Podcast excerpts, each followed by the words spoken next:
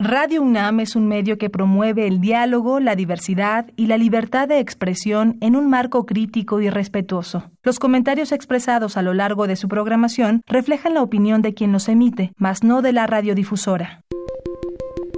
Hipócrates 2.0 Nutrición. Bioética. Estrés. Vacunación. Salud. El Programa Universitario de Investigación en Salud y Radio UNAM presentan Hipócrates 2.0. Investigación y vanguardia en salud.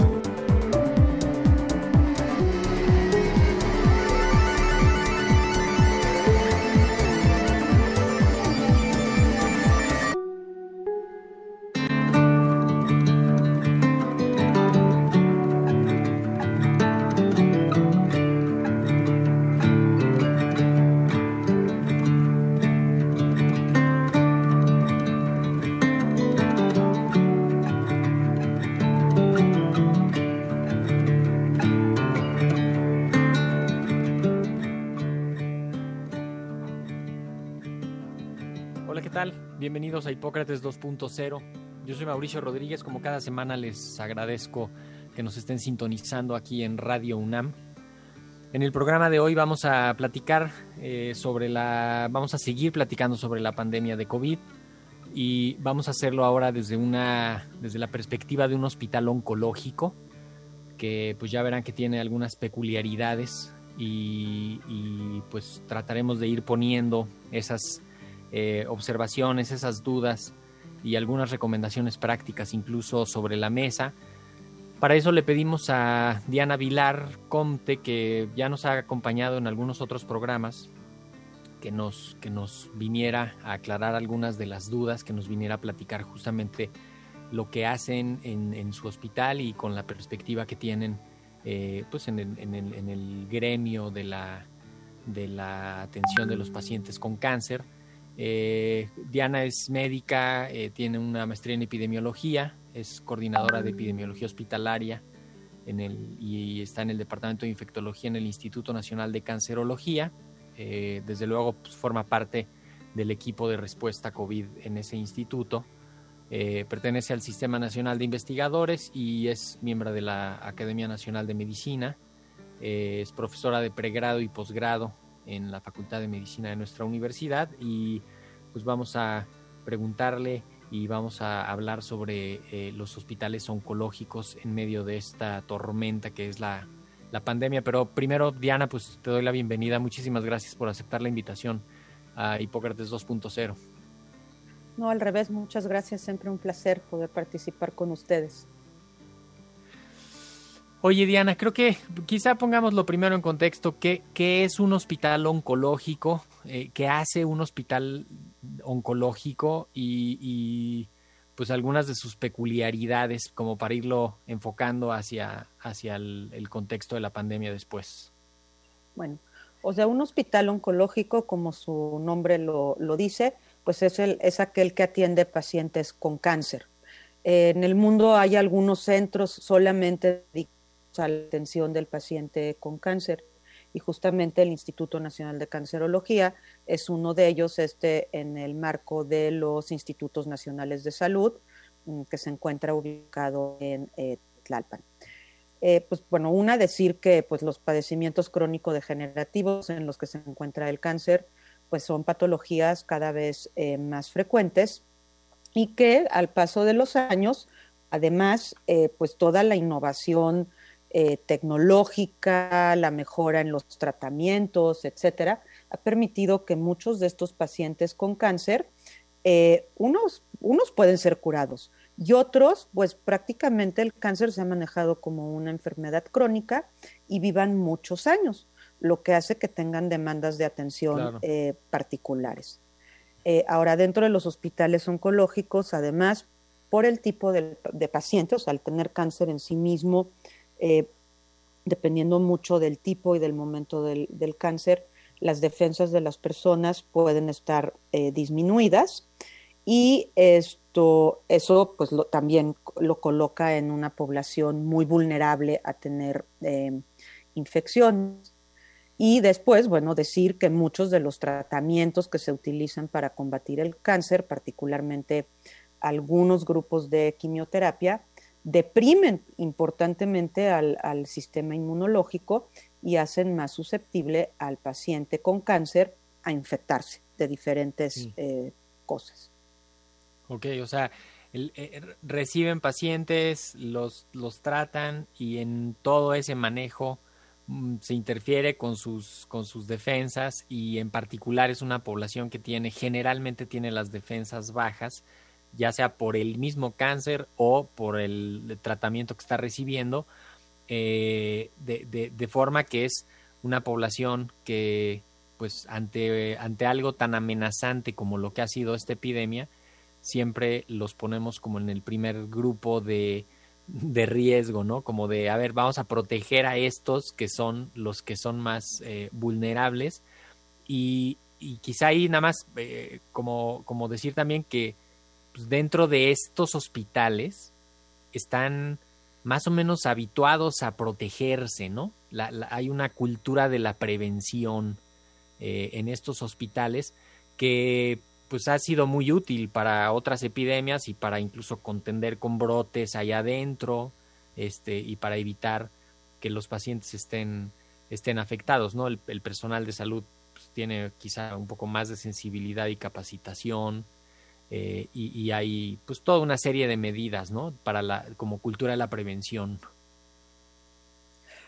O sea, en este sentido, sí, eh, en, los pacientes más vulnerables, por ejemplo, dentro de todos los pacientes eh, oncológicos, los que tienen los que se llaman neoplasias hematológicas como linfomas, leucemias, son de los pacientes de más alto riesgo en términos de susceptibilidad a infecciones. Entonces, sí, esos pacientes y el, y el personal que, le rodea, los propios familiares, es gente sumamente sensibilizada a, em, al, uso de medidas tan sencillas como es el uso de eh, cubrebocas o mascarillas.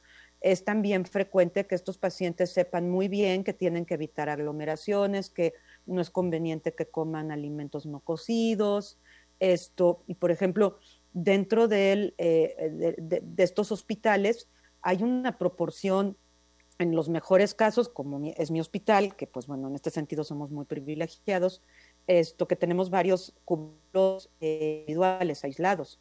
Entonces, esto está muy enfocado a la protección justamente del... Entonces, ellos en este sentido están como muy acostumbrados a estas eh, medidas. Y sí, yo creo que el paciente oncológico en general es un paciente que sabe que tiende, que necesita seguir ciertas pautas, resguardarse un poco más, esto, el uso de, cubrebocas, etcétera. Sí, sí, sí. Sí, sabe que, que está más que está más vulnerable, ¿no? Quiero recordarle a la audiencia que estamos transmitiendo en vivo, estamos por el 96.1 en FM y además estamos transmitiendo por el canal de YouTube del PUIS eh, y los teléfonos, si nos quieren llamar, 55 23 54 12 con un 55 antes. Eh, también el 55 55 23 76 82. Y por las redes sociales estamos. Eh, en, yo estoy como arroba Mau Rodríguez. Nos pueden ver también arroba Radio UNAM, puis-UNAM. manden preguntas, comentarios y, esperamos poderlos, poderlos atender. Regreso, Diana, con que pues ante, ante una amenaza tan grande como la que se veía, que era esta pandemia, porque los brotes iniciales en Asia, prácticamente en China, que fue lo más, lo que más logramos ver, pero los brotes iniciales ahí y luego la, su traslado a Europa también de una forma pues dramática, espectacular. ¿Cómo, cómo se prepara un hospital oncológico para algo así, cómo, cómo le hacen, se les, no sé si se les antojó levantar un muro alrededor, pero cómo, cómo, cómo refuerzan ahí las, las medidas, advierten a los pacientes, reprograman, mueven áreas, cómo, cómo lo hicieron, se convierten en COVID en, en un hospital así, o cómo cuéntanos un poco de eso. Pues bueno, este, de hecho aquí hay como muchas cosas que comentar y ha sido una experiencia desde, por ejemplo, mi perspectiva sumamente eh, interesante. Uno, los hospitales con cáncer, dentro de las, las posibles instituciones que se pueden y se deben de reconvertir, los hospitales con cáncer suelen ser los últimos en reconvertirse y es deseable que no lo hagan. O sea, no, no podemos agarrar y decir, ahora este hospital es COVID. ¿Y por qué eh, no se puede hacer? Porque justamente el cáncer es de las patologías en donde no puede eh, suspenderse toda la atención eh, de golpe y porrazo como ocurrió en algunas instituciones al principio de la pandemia. Esa es una. La otra es que, pues bueno, por el tipo de pacientes que se tiene, se busca que esto quede completamente aislado. Pero bueno, COVID eh, claramente, eh, eh, o sea, se, perfilaban dos cosas al principio, que los pacientes con cáncer podían ser altamente golpeados por COVID con consecuencias desastrosas para, para, este grupo. Esto, y por otro lado, estaba claro que no se podía interrumpir su tratamiento y que se tenía que buscar cómo poder atender a los pacientes con cáncer y a los pacientes con cáncer y COVID, que es lo que nosotros hicimos. Ya, ¿nos puedes dar una figura de los números del, del INCAN?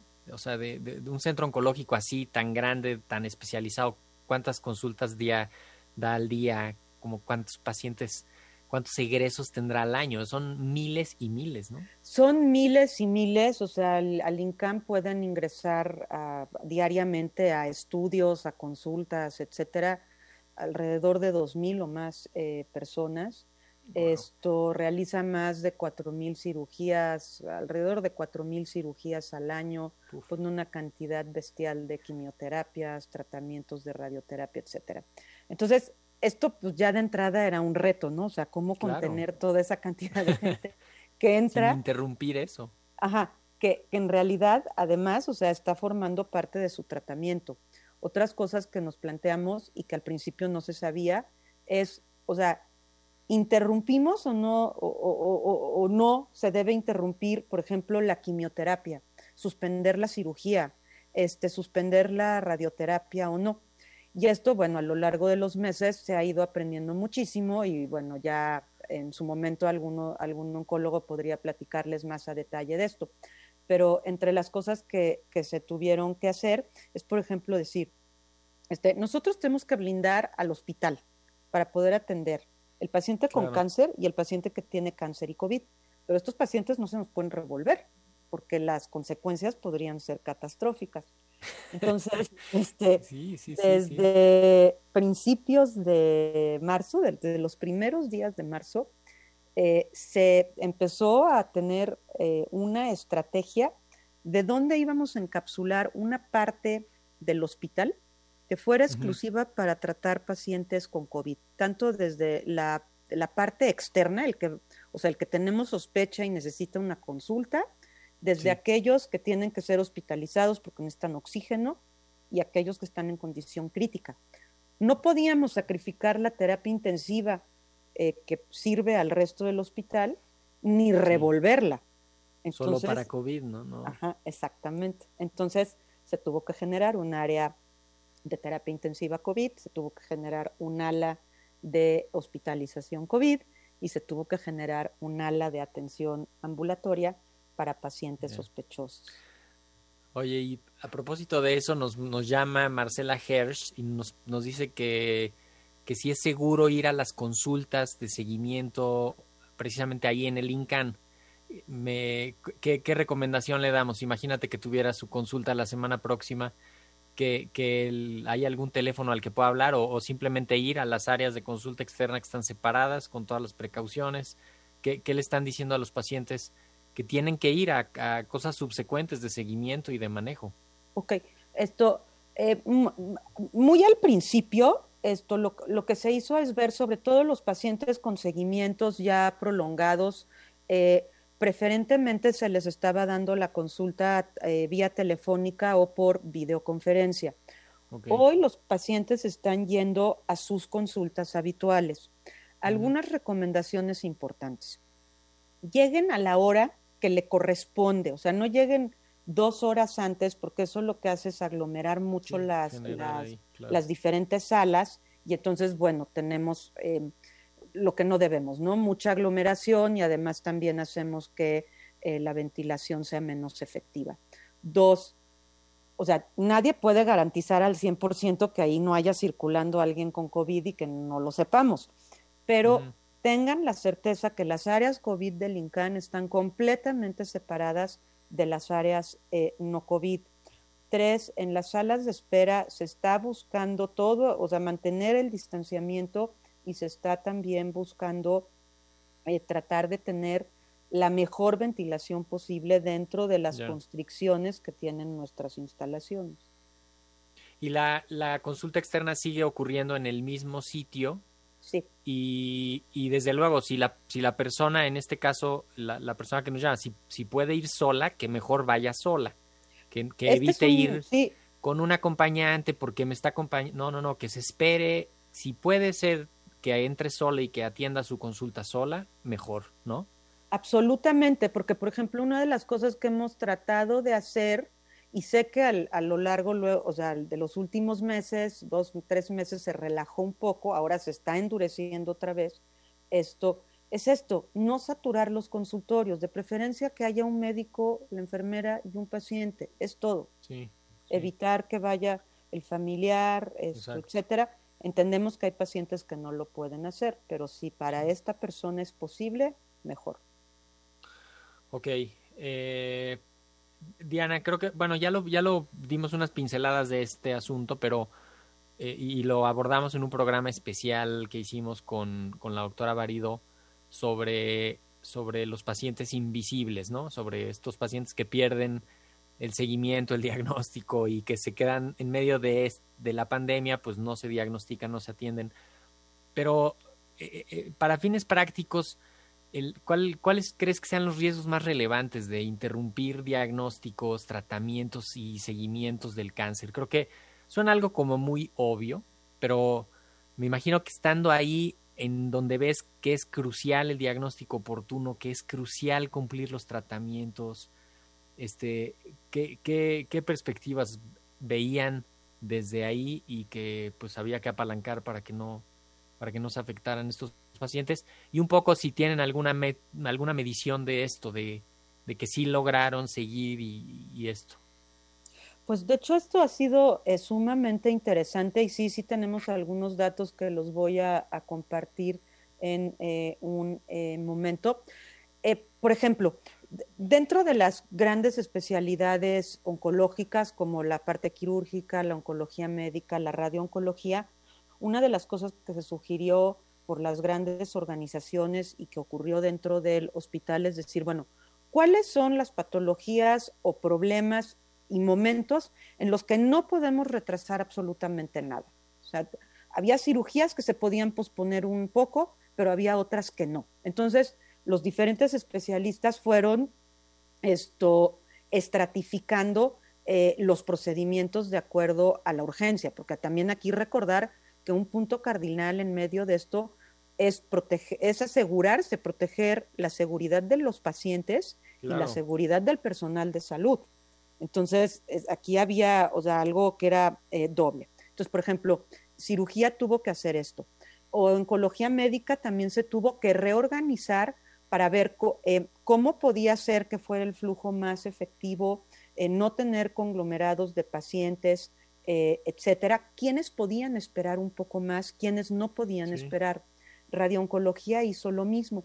Y algo que fue sumamente interesante, y ese sí es un dato eh, digno de compartir, es que el tiempo eh, de espera para la radioterapia se redujo. O sea, en vez de ser de seis a, semanas, pasó a cuatro semanas. Y esto fue porque empezaron a utilizar una técnica que se llama de hipofraccionamiento, que los expertos tendrían que explicarles, en donde el tiempo, exactamente, en donde se hace el tratamiento en menor tiempo. Y de esto, esto de hecho, esto puede ser un paradigma que ellos van a tener que evaluar, porque si el resultado es el mismo, pues ahí tienen una, una mejora eh, importantísima en el tratamiento de estos eh, pacientes.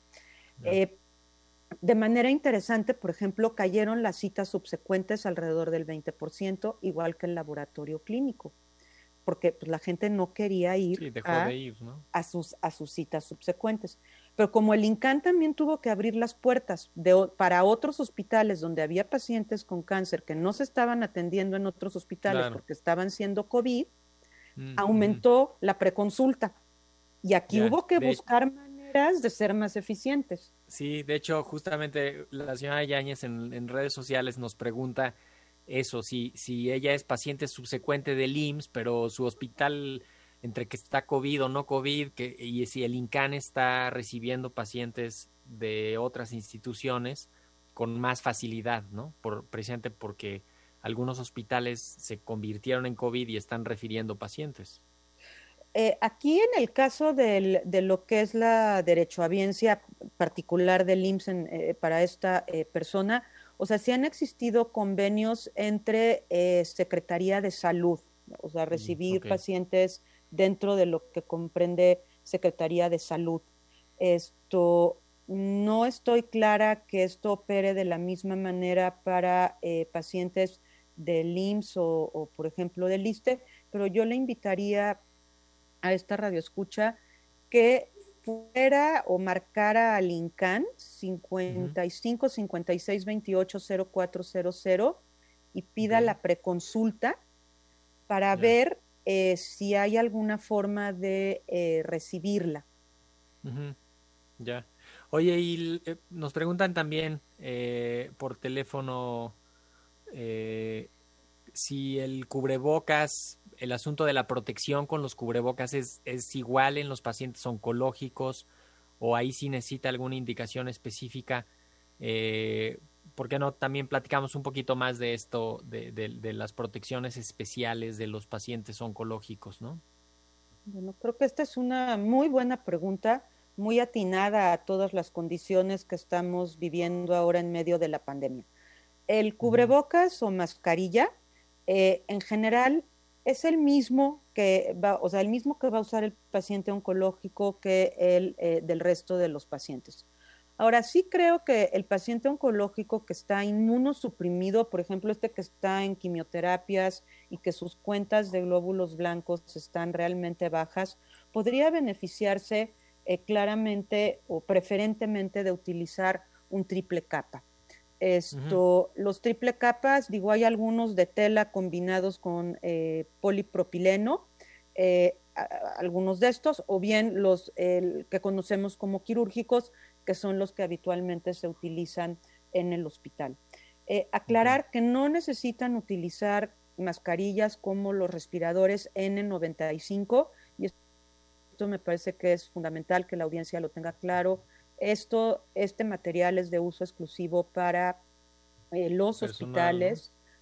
Y nos hacen falta, entonces no gastar este, este recurso tan preciado para la atención de pacientes COVID hoy. Eh, y también decirles que cada vez hay más información y ha habido algunos estudios muy interesantes alrededor de esto. Una mascarilla triple capa es casi tan efectiva como una, eh, un respirador N95. Y para estar en la calle, para el público en general, un doble capa, una de tela, doble, triple capa, cumple perfectamente todas las, eh, las condiciones que necesitamos que son los, los básicos, los que están fácilmente disponibles y, y, desde luego no usar los que tienen válvula, aunque se puedan cerrar o abrir, no importa. Los que tienen válvula no los usen porque no detienen la salida del virus en caso de que lo trajera la gente que lo está usando. Entonces estarían ahí este, provocando riesgo para las personas de la, de la contigüidad, ¿no? De hecho, tal vez, eh, y, creo que la, voz del paciente con cáncer en esto puede ser bien, bien importante y los, los cubrebocas con válvula. una de las cosas fundamentales es siempre proteger al paciente con cáncer, eh, porque tiene las defensas eh, disminuidas. Entonces, esto, creo que ellos pueden ser una buena voz en, en, en, este sentido de decir, ok, tú estás usando una mascarilla con válvula, te estás protegiendo a ti, pero por la válvula, como estás exhalando, eh, pues, eh, pues, eh, puedes estar exhalando también virus y no me estás protegiendo a mí. Así es. Voy a repetir el teléfono del INCAN 55 56 28 0400. Ahí hay un servicio de preconsulta donde además se puede encontrar algo de información al respecto. Creo que para ir pensando en, cerrar, Diana, em, ¿cómo ha estado la pandemia en el hospital oncológico? ¿Cómo, como la esperaban? ¿Un poco más fuerte? Eh, ¿El personal qué tanto, qué tanto se ha afectado? ¿Los pacientes, en efecto, sí, sí han estado muy afectados o, se ha logrado proteger bien esa población de pacientes eh, oncológicos? Eh, voy por partes. De, nada más antes de pasar a, estas respuestas, otro lugar donde pueden consultar para lo de preconsulta es a través de la página del INCAN. Ok, sí, exacto. Que, si no me equivoco, es www.incan.gov.mx. Exacto, exacto. Bueno. Entonces, en eh, dos minutos, ¿cómo, cómo, ha, estado, la... ha estado la epidemia? Bueno, pues la epidemia, como en todos los hospitales, pues ha sido difícil, ha sido dura, estamos cansados, eh, pero eh, también creo que hay que decir que las medidas que tomamos y la organización que establecimos nos permite hoy decir que hemos podido atender y contener de una manera adecuada eh, este problema en el paciente con cáncer. Hoy nos queda muy claro que el funcionamiento híbrido del hospital ha sido la mejor estrategia en donde hemos podido seguir atendiendo al paciente con cáncer. Y el paciente con cáncer que en muchos hospitales generales no aceptarían por su condición, eh, se le ha podido brindar eh, una, un apoyo eh, y un manejo integral de COVID. A quienes les ha ido mejor y a quienes les ha ido peor, los pacientes con cánceres más avanzados, probablemente por su propia condición debilitada, son a los que les ha ido eh, peor.